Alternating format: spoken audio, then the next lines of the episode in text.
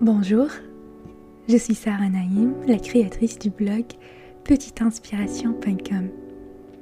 Je te souhaite la bienvenue dans le podcast inspirant. Le podcast inspirant est un moment de réflexion, d'intériorité et de contemplation de soi. Je vais te proposer ici des graines et des germes.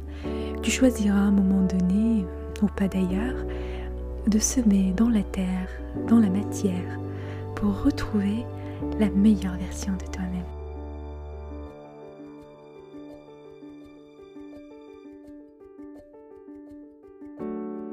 Peut-être tu es adepte du développement personnel ou ça t'intéresse un minimum.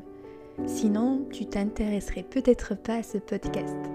Du coup, je profite de l'occasion pour relever un point qui m'a toujours mis mal à l'aise par rapport à ce domaine et qui peut ralentir l'épanouissement des personnes qui font un travail sur eux. Le développement personnel est un terme abusif à mon goût, car il porte confusion sur l'objectif réel derrière.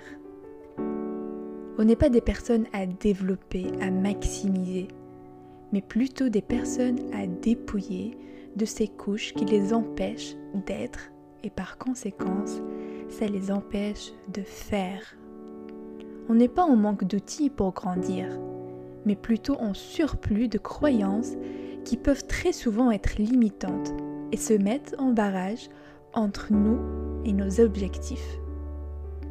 On est bercé d'illusions qui laissent croire que le problème c'est qu'on est incapable de mener un projet à bien et atteindre nos objectifs de vie et qu'on a besoin de se développer pour le faire.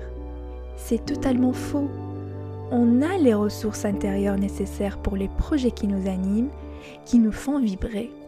Cette illusion réprime une force intérieure et refoule une énergie créatrice qu'on a par défaut et qui n'attend qu'à être libérée et déployée. Je t'invite à te connaître davantage, de mettre en lumière tes forces et talents innés afin de les valoriser, les partager dans le monde et en faire bénéficier le plus grand nombre. Je t'épingle en description un article que j'avais écrit qui met à ta disposition 5 outils pour apprendre à se connaître. Cet article contient des outils tels que des exercices, des tests en ligne. Je t'ai même fait un tableau Excel pour te faciliter un des exercices. Ces outils te permettront de te connaître mieux. Une personne qui connaît sa valeur, ses forces, ses talents innés est une personne à succès. Il n'a pas besoin de développer quoi que ce soit pour vivre sa plus belle vie. Il a besoin juste de concrétiser ce qu'elle a déjà.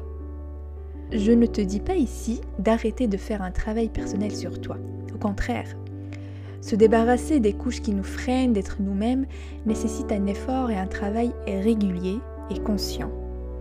Je te dis juste que tu as déjà un trésor intérieur que tu dois ramener à la surface pour redevenir, et je souligne le verbe redevenir, pour redevenir la meilleure version de toi-même. Car l'élan, tu l'avais même en étant bébé.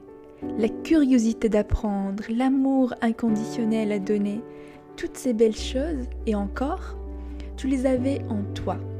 Mais en grandissant, en buvant les peurs des autres, notamment celles des parents, on se positionne en dessous de nos capacités et nos valeurs et on fait ça souvent inconsciemment pour honorer cet héritage empoisonné.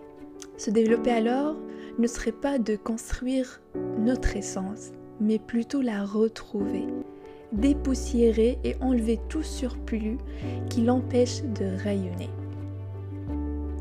J'espère que ces mots ont fait écho. Si ça a résonné en toi, n'hésite pas de, me le dire, de partager mon contenu avec d'autres personnes et à t'abonner à mon podcast et ma chaîne YouTube.